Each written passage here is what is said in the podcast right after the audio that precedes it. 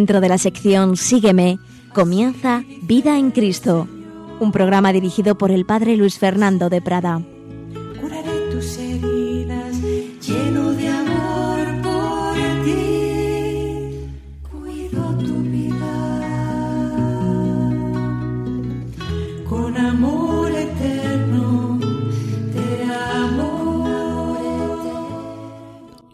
Misterio de la fe exige que los fieles crean en Él, lo celebren y vivan de Él en una relación viviente y personal con Dios vivo y verdadero. Esta relación es la oración.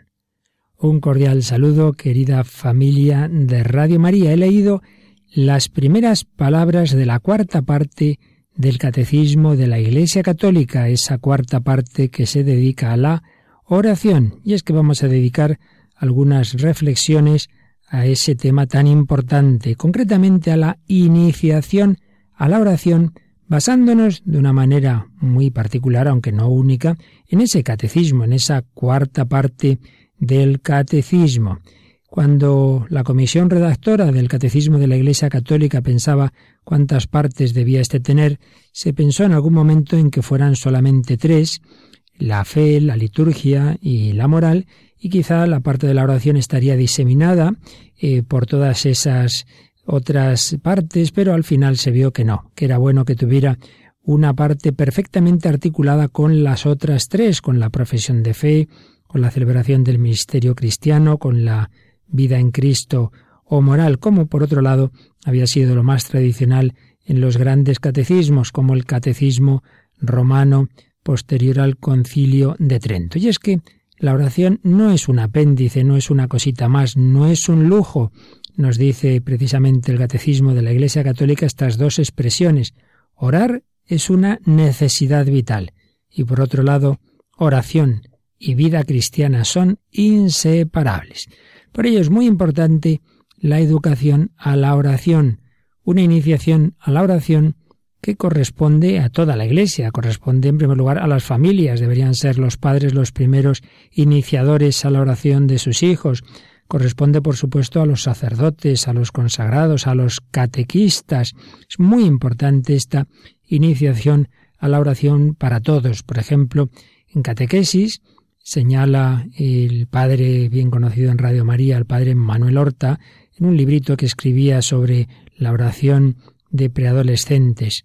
Por muy buena que sea la instrucción religiosa que proporcionamos a nuestros preadolescentes, si estos no tienen vida de oración, es como arrojar leña y más leña a un fuego apagado. El combustible no arde si falta la llama. Los contenidos religiosos no pueden ser asimilados vivencialmente si falta la oración. Un ejemplo muy claro, muy gráfico, queremos que haya un fuego, echamos leña y leña, pero oiga, si el fuego está apagado, vamos a echar más troncos, pero si es que mientras no haya fuego, no va a arder. Pues a veces decimos muchas cosas, muchas teorías, muchas charlas, pero si no está ese fuego de la oración, la catequesis resbala. Y lo mismo podríamos decir de otros ámbitos de la vida eclesial. Es muy importante esta iniciación a la oración y además Estamos en tiempos, desde hace ya bastantes años, en que la verdad es que hay un deseo de espiritualidad, hay un deseo de oración. Si quizá en los años 60, 70, el proceso de secularización, determinadas ideologías, sobre todo de cuño marxista y sus reflejos en la vida de la Iglesia, hacían sospechosos de espiritualismo alienante los, eh, los ámbitos de oración, sin embargo, desde hace ya años hay deseo, hay deseo de oración, pero no siempre bien encauzado. Hay un documento muy importante que siempre vale la pena recomendar de la Congregación para la Doctrina de la Fe de 1989, Carta a los Obispos sobre algunos aspectos de la meditación cristiana, 15 de octubre del 89. Os aconsejo que lo leáis, viendo lo que es la verdadera oración cristiana y sus diferencias con otros modos de oración, particularmente de estilo oriental. Y ahí se nos decía, el deseo de aprender a rezar de modo auténtico y profundo está vivo en muchos cristianos de nuestro tiempo, a pesar de las no pocas dificultades que la cultura moderna pone a las conocidas exigencias de silencio, recogimiento y oración. Hay deseo de esa oración, pero hay dificultades muy propias de nuestro tiempo. es cada vez más vivo ese deseo de orar en profundidad, pero en este renacer espiritual hacen falta guías que sepan orientar especialmente a los más novatos, a los conversos, a los más jóvenes, a los adolescentes, que sepan orientarles en su búsqueda de Dios y en sus deseos de hacer una oración auténtica. Pues a veces esos deseos son canalizados hacia modos de oración no genuinamente cristianos, cuando no son aprovechados por las sectas o simplemente se acaban agostando por falta de la conveniente ayuda. Por ello, como digo, vamos a hacer unas sencillas reflexiones que quizá puedan ayudar para esa iniciación a la oración de nosotros y de personas a las que personas que tengamos encomendadas en nuestra tarea apostólica, pastoral, especialmente pensamos en jóvenes, pero evidentemente lo que digamos vale para todos. Y vamos a comenzar por hacernos conscientes de esas dificultades de la oración. La verdad es que la oración siempre, siempre ha tenido dificultades, aunque han sido incrementadas, así pensamos, por la cultura de nuestro tiempo, por nuestro estilo de vida. El catecismo nos dice, la oración es un combate. ¿Contra quién? Contra nosotros mismos y contra las astucias del tentador, que hace todo lo posible por separar al hombre de la oración. Qué frase tan fuerte del 2000 725. La oración es un combate. No nos tiene que extrañar que nos cueste. Combate contra nosotros mismos, contra nuestra pereza, contra nuestra dejadez, pero también contra las astucias del tentador. Lo pone con mayúsculas. Es el maligno, el demonio que existe, vaya que sí, y que hace todo lo posible por separar al hombre de la oración. Es decir, por separar al hombre de Dios. Eso es lo que busca siempre el demonio. Separarnos de nuestra fuente vital, separarnos Dios. Pues son dificultades de siempre, siempre el demonio ha buscado eso, pero como decimos, están incrementadas varias de ellas por el estilo de vida actual. ¿Qué dificultades en concreto podríamos señalar? Bueno, hay una, claro, que sería la más radical, que es la falta de fe. Si no creo en Dios, ¿cómo voy a orar? O una fe muy débil. Sí, hay personas, muchas que dicen, sí, sí, algo, alguien tiene que haber, ¿verdad? Sí, bien, creo en Dios. Pero es tan débil esa fe, ese Dios es tan lejano, que cómo vamos a hablar con ese Dios que está demasiado lejos. A muchas personas les he oído, sobre todo cuando luego se han convertido, contar, sí, no, sí, yo pensaba que había un Dios, pero allá arriba, muy, muy alto, muy alto, ¿no? En el cielo, y, y no como alguien cercano a quien podría dirigirme. O también podemos tener falsas imágenes de Dios, ese Dios lejano al hombre, ese Dios al que no le importa la felicidad del hombre, o incluso un Dios enemigo del hombre, de su felicidad, una especie de aguafiestas. Claro, con esas imágenes de Dios, ¿para qué voy a hablar con ese Señor, que no me quiere nada?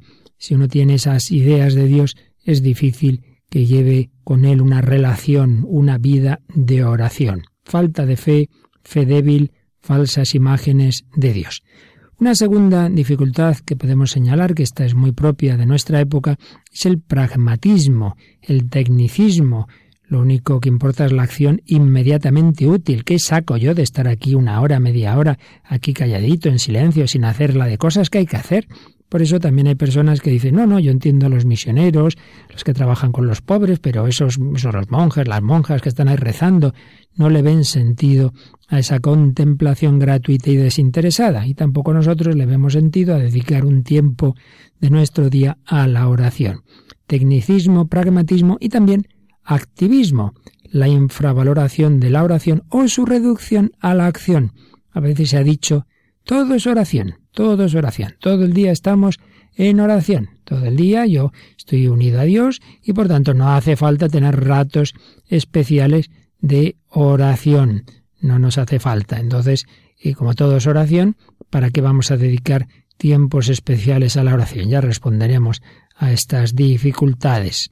También puede ser otra dificultad para hacer oración el que en ella solo busquemos favores. Yo voy a rezar para que Dios me conceda esto y lo otro. Como solemos decir, nos acordamos de Santa Bárbara cuando truena. Reducir la oración a oración de petición y una oración muy interesada.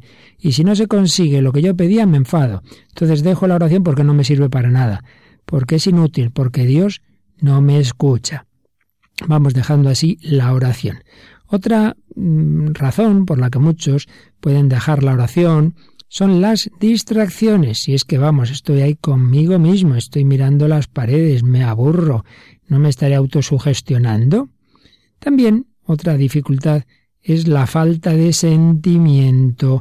Muchas veces en nuestra época tan sentimental, y muy particularmente las, las generaciones jóvenes, pues se gobiernan por, por, por la gana, por el sentimiento, falta la constancia.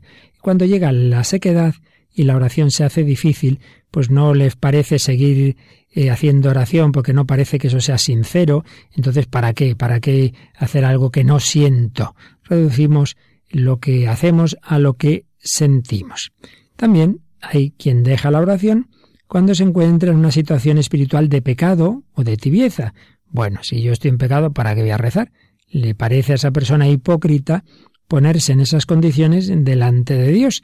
¿O está eso en una situación un poco de tibieza, como Santa Teresa de Jesús, siendo ya carmelita, siendo monja, una época pues que estaba bastante tibia, entonces decía que le costaba mucho ponerse ante el sagrario porque era como mirar al Señor y a ver yo con qué cara le digo al Señor que, que no estoy siendo fiel a Él. Entonces durante un año más o menos dejó la oración personal.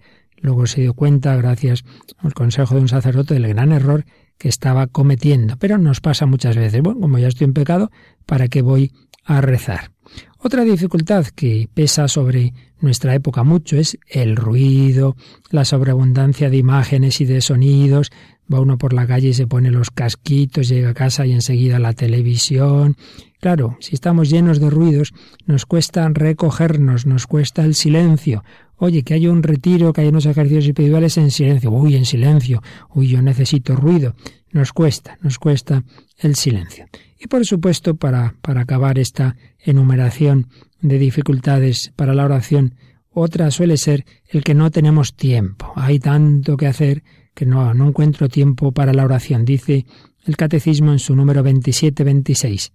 En el inconsciente de muchos cristianos, orar es una ocupación incompatible con todo lo que tienen que hacer.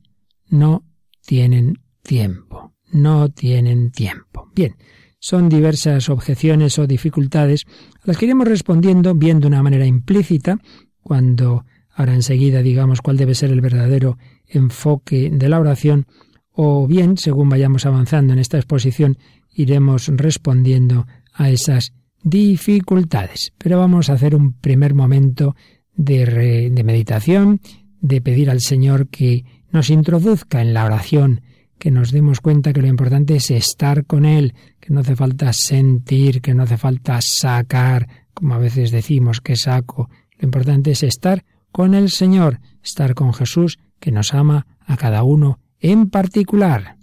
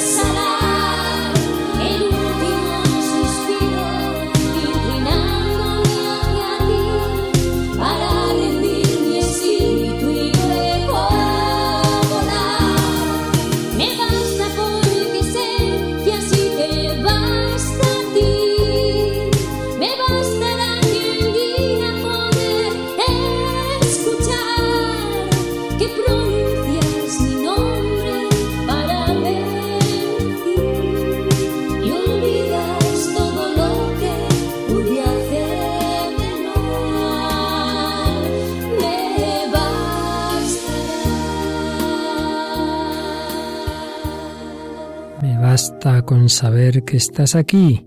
La oración, estar con el Señor. Vamos a ese enfoque adecuado de la oración, que es relación con Dios basada en una alianza. Pero la alianza supone un conocimiento mutuo. Por ello, debemos basar la oración en presupuestos teológicos y antropológicos correctos, para no caer en sentimentalismos o pietismos estériles, y esa es también la mejor manera de prevenir las dificultades que puedan surgir. Por ello vamos a recordar de manera muy sencilla y sumaria los principios teológicos de fondo que deben inspirar la iniciación a la oración. Eh, ¿Qué sentido tiene hacer oración? Podemos verla desde una triple perspectiva. En primer lugar, por el mero hecho de ser personas humanas, pensamos, reflexionamos de dónde venimos, a dónde vamos, el hombre es un ser reflexivo que se pregunta por el sentido de su vida, que busca en su corazón al Dios que intuye, que barrunta como creador y fundamento de todo. Por ello, junto a la reflexión racional de tipo filosófico, tiene su sentido una oración que busque a ese Dios, que busque vitalmente al ser, al ser origen de todos los seres. Incluso una persona que diga, no, pero es que yo ni, ni, ni creo, ¿no? Yo no sé si existe Dios, pues esa persona puede hacer oración condicional. Yo esto se lo he aconsejado a bastantes personas y les ha ido muy bien. Señor, yo no sé si existes o no, pero si existes, como dicen muchos, te pido que me ilumines, te pido que me ayudes, te pido que me muestres tu rostro. Oración como personas humanas que buscamos el sentido de la vida, que buscamos a Dios. Pero, segunda perspectiva, si vamos a la revelación bíblica, si vamos al Antiguo Testamento, hay un paso fundamental. Ya no es el hombre el que busca a Dios, sino Dios el que busca al hombre, el que tiene la iniciativa, el que empieza el diálogo. ¿Recordáis? Moisés no es que estuviera haciendo un retiro en el desierto para buscar a Dios, no, estaba con su rebaño cuando Dios se le comunica, se le manifiesta, se le revela en aquella zarza ardiente, como antes Abraham, pues también oye esa voz de Dios, sal de tu tierra. Fue Dios el que les habló. La oración, en esta perspectiva, ya no es tanto búsqueda cuanto respuesta. Y hay una frase impresionante del Catecismo en el número 2560. La oración, sepámoslo o no, es el encuentro de la sed de Dios y de la sed del hombre. Dios tiene sed de que el hombre tenga sed de él. Una frase para poner en un cuadro, vamos, impresionante. La oración es el encuentro de la sed de Dios y de la sed del hombre. La sed del hombre está claro, el hombre necesita el infinito, necesita a Dios, busca la felicidad. Nos hiciste, Señor, para ti, nuestro corazón está inquieto hasta que descanse en ti. Pero lo asombroso es que también Dios tiene sed del hombre. Dios tiene sed de que el hombre tenga sed de él, no la sed del hombre que, nosotros tenemos de, de, tipo de necesidad, Dios no necesita, pero sí la sed del amor, es decir, cuando una persona quiere a otra busca su bien y Dios sabe que nuestro bien es Él, precisamente, por eso Dios tiene sed de que el hombre tenga sed de Él. Pero tercera perspectiva, que culmina la anterior, es que esa revelación del Antiguo Testamento llega a su plenitud en Jesucristo. La palabra que Dios decía desde lo alto, por así decir, se ha hecho carne en Jesús, se ha hecho nuestro hermano Jesucristo, y nos da su filiación divina participada. Somos hijos en el Hijo. Nos ha introducido en la familia de Dios, en la Trinidad. Esto es asombroso. La oración cristiana ya no será una actividad natural, yo busco a Dios, sino participación en la oración del mismo Jesucristo. Es el Espíritu quien ora en nosotros, el Espíritu de Cristo nos introduce en el corazón de Jesús que nos dirige a su vez al Padre.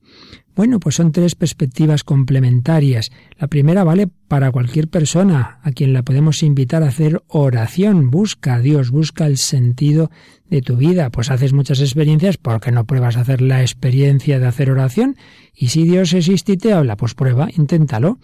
Podemos decírselo pues incluso a un ateo, pero evidentemente siempre será mucho más profunda y para el ya creyente más rica la perspectiva bíblica, responder a la invitación divina de aquel que nos llama a entrar en su amistad. Estamos llamados a, una expresión del catecismo, dar una respuesta de amor a la sed del Hijo único. Qué bello, respuesta de amor a la sed del Hijo único. Esa frase que se le quedó grabada en el corazón a la Madre Teresa y que está puesta en todas las capillas de las misioneras de la caridad. Tengo sed. Tenemos que dar una respuesta de amor a ese grito de Jesús. Tengo sed. Visión correcta del Dios que se nos revela en Cristo, que ante todo quiere decir que debemos estar ser conscientes de la cercanía y el amor de Dios. Y es que una de las causas que aparta a muchas personas de Dios es una falsa visión de Él como lejano del hombre, desinteresado de sus problemas. Claro, con una persona que nos quiere mal no buscamos tener trato. Da la importancia de transmitir adecuadamente esa imagen del Dios que ama a los hombres, a los que está íntimamente cercano, a los que incluso busca misericordiosamente cuando están separados de Él por el pecado, el buen pastor que busca a su oveja, el Padre del Hijo pródigo. Desde esa perspectiva, entonces brotará la confianza, aspecto fundamental en toda relación personal. ¿Con quién hablamos a gusto? Con quien tenemos confianza. Si vamos teniendo confianza en Dios, hablaremos con Él. Tendremos gusto en estar con aquel que nos ha dicho que sus delicias son estar con los hijos de los hombres. Proverbios 8:31. Una frase que ha llegado al corazón a muchas almas contemplativas. Y no habrá motivo para dejar la oración ni siquiera si nos encontramos en pecado, pues recordaremos que el Señor que es misericordioso, el Padre que abraza al Hijo pródigo, Jesús no vino a llamar a los justos, sino a los pecadores.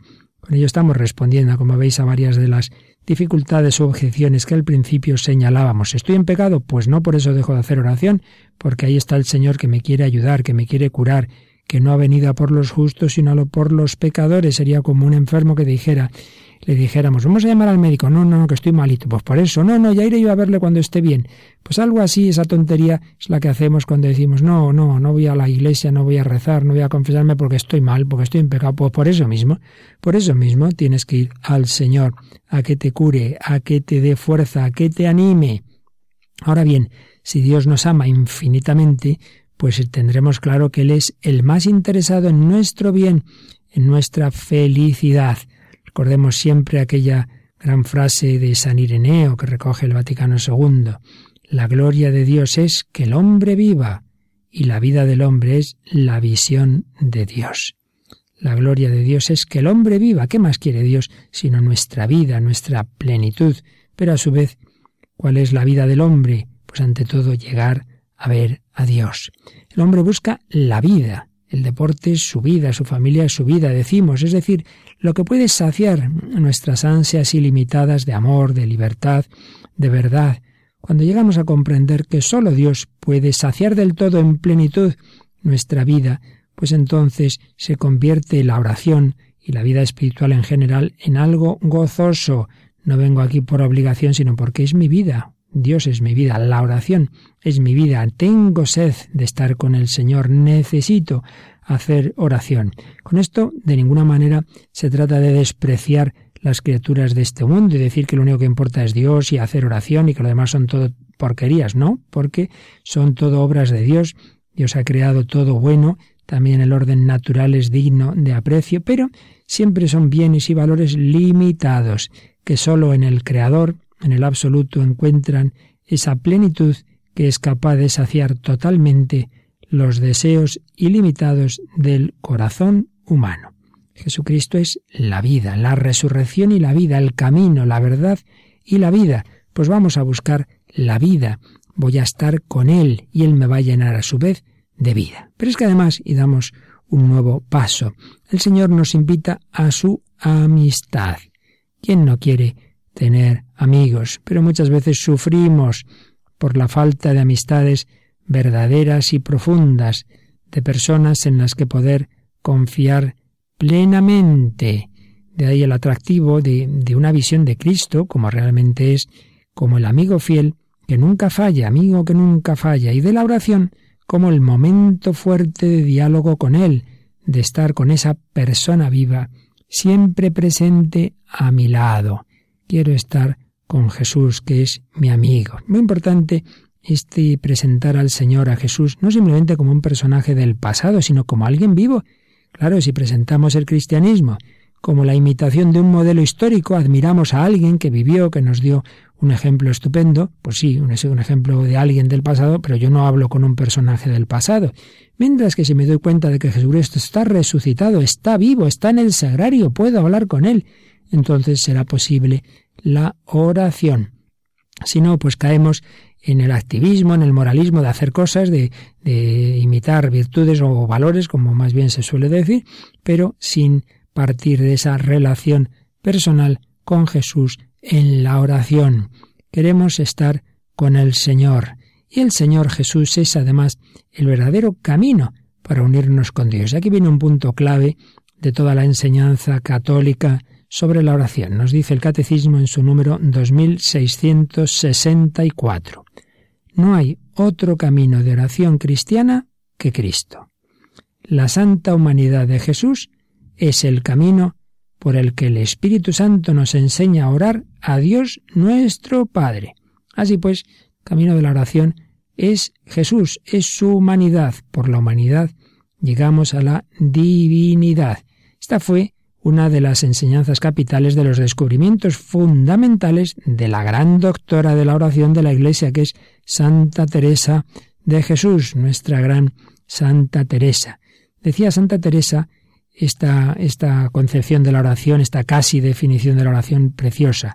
No es otra cosa oración mental, sino tratar de amistad, estando muchas veces tratando a solas con quien sabemos nos ama. ¡Qué preciosidad! ¿Qué es la oración? Algunos dirían, pues pensar, pedir. No, no, tratar de amistad, estando muchas veces a solas con quien sabemos que nos ama. ¿Veis?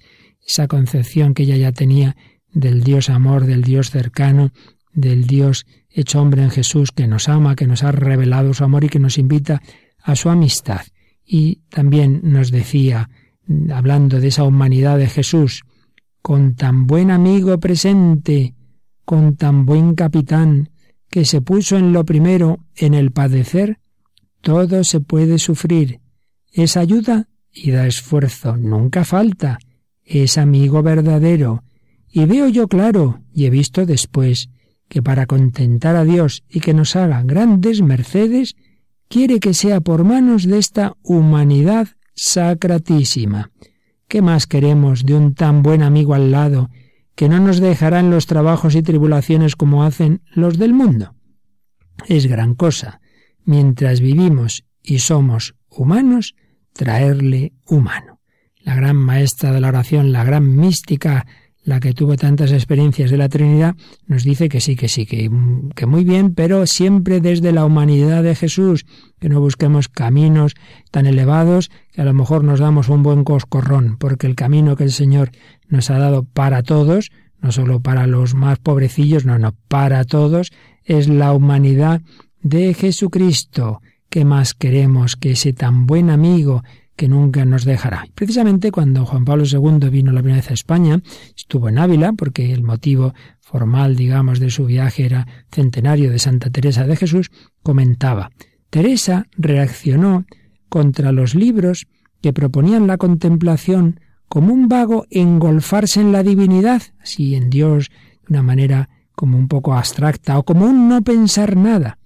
viendo en ello un peligro de replegarse sobre uno mismo, de apartarse de Jesús, del cual nos vienen todos los bienes, decía Santa Teresa. De aquí su grito, apartarse de Cristo no lo puedo sufrir, comentaba Juan Pablo II. Este grito vale también en nuestros días contra algunas técnicas de oración que no se inspiran en el Evangelio y que prácticamente tienden a prescindir de Cristo en favor de un vacío mental que dentro del cristianismo no tiene sentido.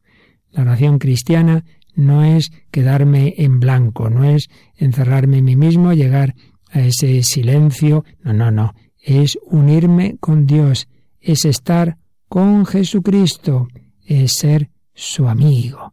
Pues vamos a pedir la intercesión de Santa Teresa, que tengamos la paz, la confianza que brotan de estar muy unidos a Jesús, al amigo que nunca falla y así podremos decir con ella que nada nos turbará, que nada nos espantará.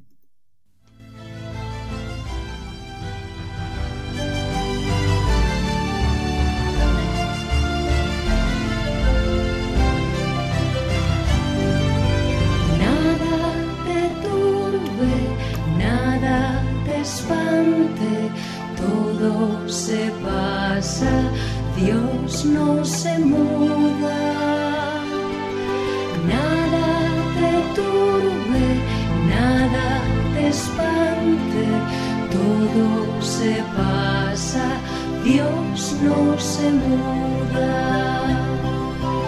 La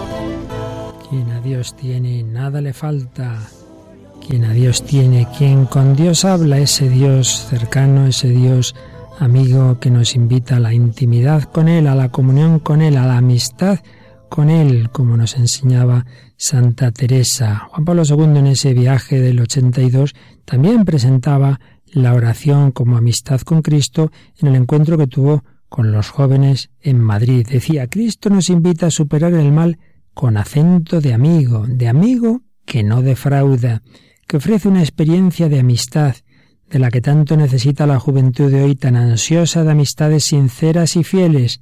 Haced la experiencia de esta amistad con Jesús, vividla en la oración con Él. Obviamente esto vale no solo para los jóvenes, sino para todos. Haced la experiencia de esta amistad con Jesús, vividla en la oración con Él. Y alguno quizá diga, bueno, pero esto, mucho intimismo, mucha oración, pero hay tantas cosas que hacer, hay que comprometerse con los demás. Tranquilos, que la amistad con Cristo, si es auténtica, nunca nos encierra en un intimismo estéril, no, no. Nos lleva a su imitación, a su seguimiento, nos transforma en Él, nos da un corazón como el suyo. Y es que la amistad o encuentra iguales o hace iguales. El trato con Jesucristo va haciéndonos partícipes de sus criterios, actitudes y afectos.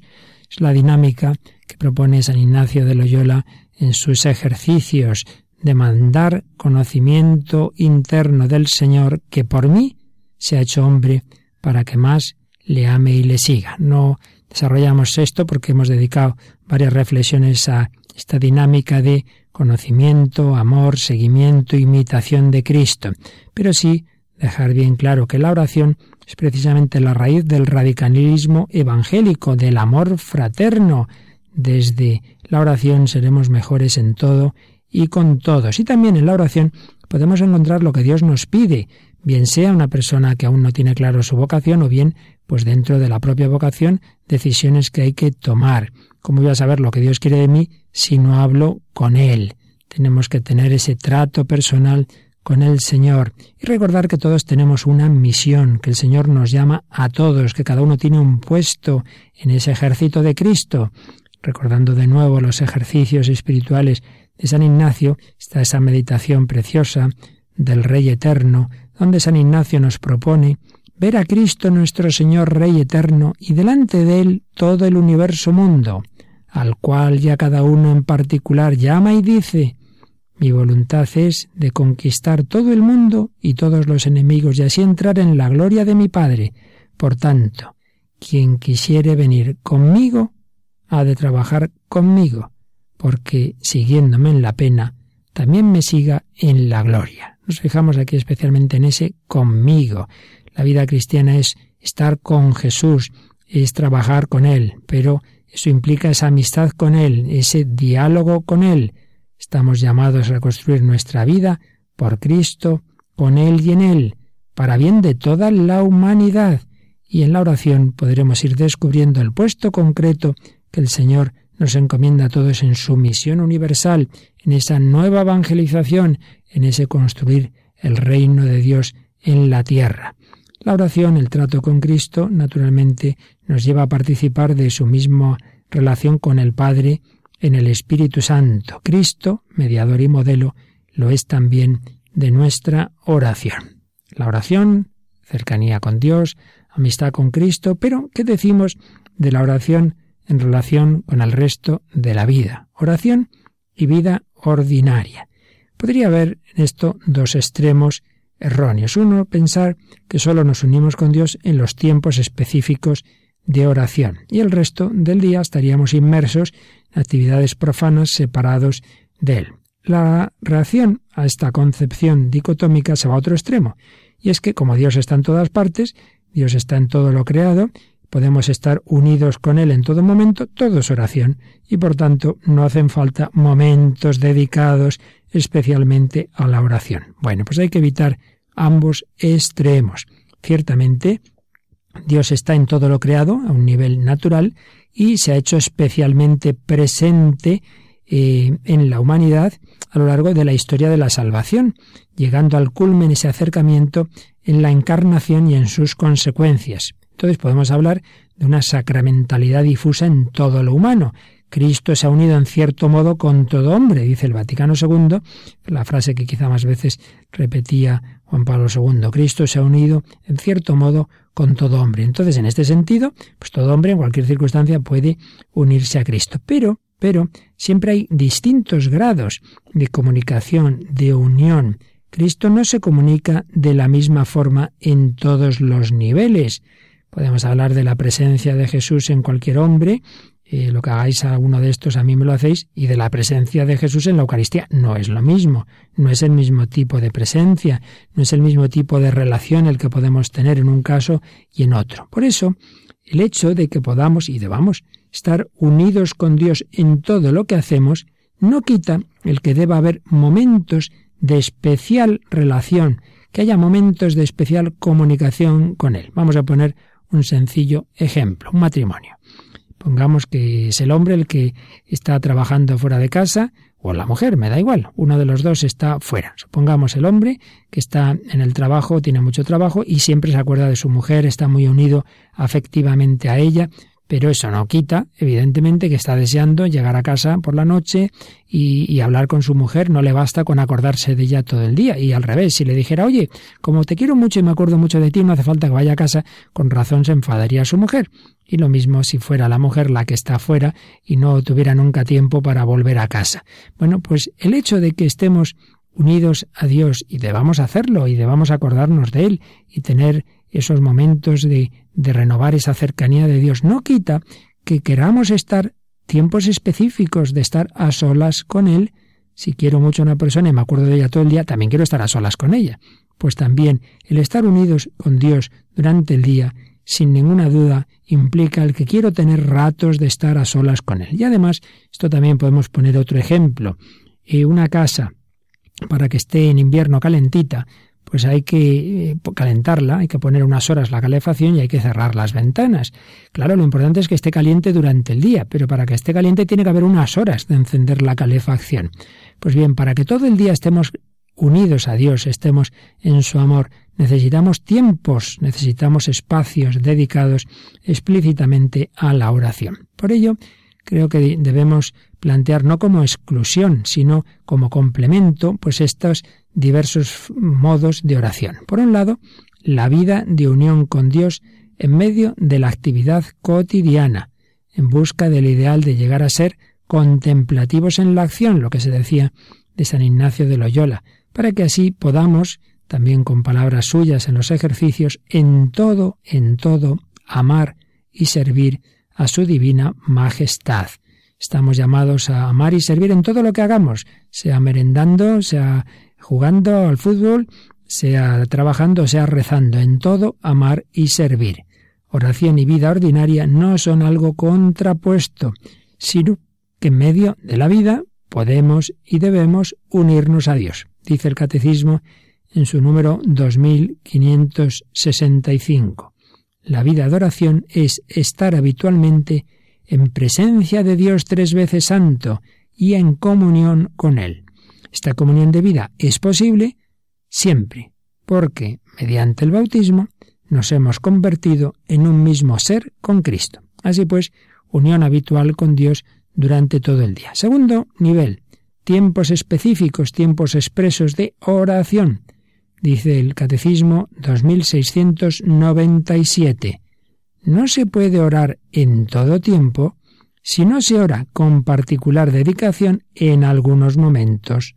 Son los tiempos fuertes de la oración cristiana, en intensidad y en duración. No, no, yo oro en todo tiempo, en todo momento. Pues para ello seguro que hace falta tener tiempos especiales de oración, tiempos fuertes de oración, para luego orar en todo momento. Momentos de oración que no son algo al margen de la vida, sino el momento fuerte de la relación con Dios que tenemos durante el día. En tercer lugar, podemos y debemos hablar de momentos de oración comunitaria, no solo personal, sino comunitaria, pues la relación con Cristo se da en la Iglesia y ello también debe tener su reflejo en la oración. El culmen de esta oración comunitaria, por supuesto, es la liturgia, muy particularmente la Eucaristía. Pues bien, son tres dimensiones que no solo no se excluyen, sino que se enriquecen y se completan mutuamente. La oración más personal nos ayudará a participar en la litúrgica de una manera más plena, consciente y activa, que decía el Vaticano II. Una integración adecuada en todos estos ámbitos pues nos ayudará mucho a esa unidad de vida que todos necesitamos. Si la oración se ve como algo al margen de la vida ordinaria, se acaba por dejar. Vamos a pedir al Señor que tengamos esta vida de oración todo el día unidos a Él, pero para ello le pedimos que nos deje estar con Él de una manera muy particular en momentos mm, concretos de oración. Déjame, Señor, estar contigo.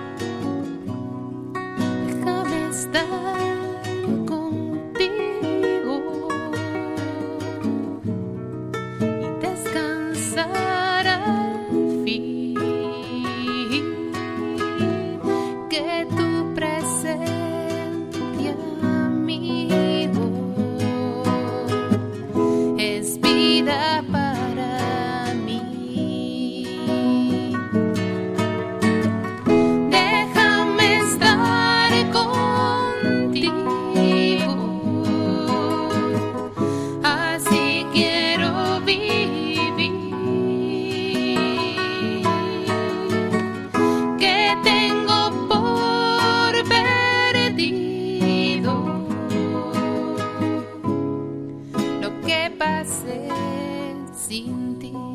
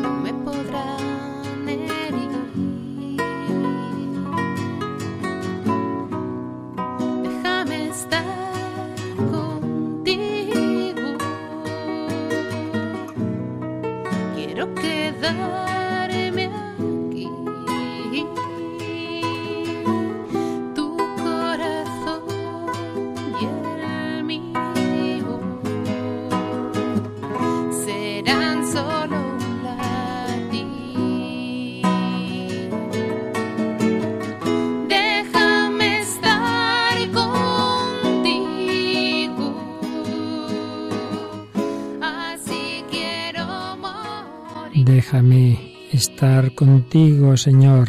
Déjame tener esos ratos de descanso en tu corazón, no para evadirme del mundo de la vida, sino para vivirlo desde tu amor, desde tu corazón. Por eso, el último punto que vamos a recordar es la relación entre la oración y el amor fraterno, la caridad. A veces se dice, bueno, bueno, esa la gente que más reza es la que peor trata a los demás. Mira ese que antipático que es. Bueno, muchas veces son justificaciones para no ir a la iglesia, para no orar nosotros, pero desde luego, si alguna vez fuera verdad, pues señal de que no se hace verdadera oración. Estará uno en la capilla, estará dándose vueltas a sí mismo, estará haciéndose más duro de cabeza, pero la auténtica oración nos hace mejores, nos hace nuestro corazón semejante al de Cristo. La auténtica oración es ponerse a remojo en Dios, dice el padre Luis María Mendizábal.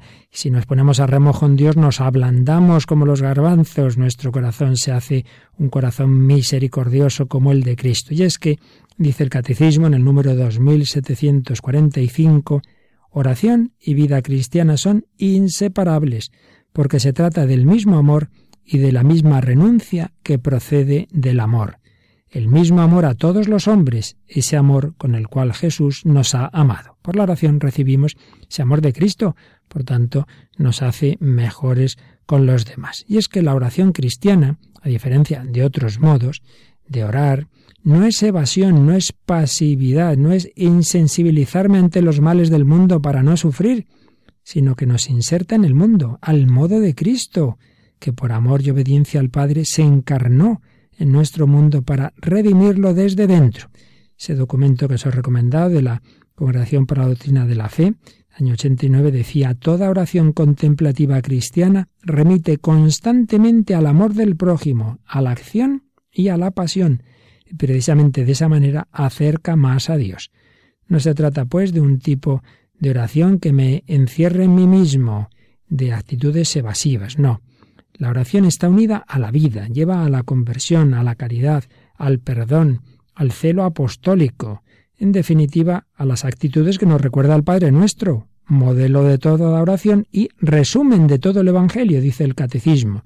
Esas actitudes de pasión por la gloria de Dios y su reino, venga tu reino, de cumplimiento de la voluntad divina, hágase tu voluntad, norma de toda santidad, de misericordia con el prójimo, perdona como perdonamos, de lucha contra las tentaciones del enemigo. Por tanto, una oración que buscara simplemente tener experiencias, sentirme así, sentirme de tal forma, de tal otra, al margen de estos valores fundamentales del cristianismo, no sería auténtica oración cristiana. Entendida, pues, desde todas estas claves, podemos comprender, con ello terminamos hoy, ya seguiremos estas reflexiones, podemos comprender lo que dice el Catecismo en el número 2697. La oración es la vida del corazón nuevo. La oración es la vida del corazón nuevo. Debe animarnos en todo momento. La vida del corazón nuevo que debe animarnos en todo momento. Pues se lo pedimos así al Señor y sobre todo, menos que saber teorías de la oración, hagamos oración, pongámosla en práctica, vivamos así en su presencia, vivamos en su corazón.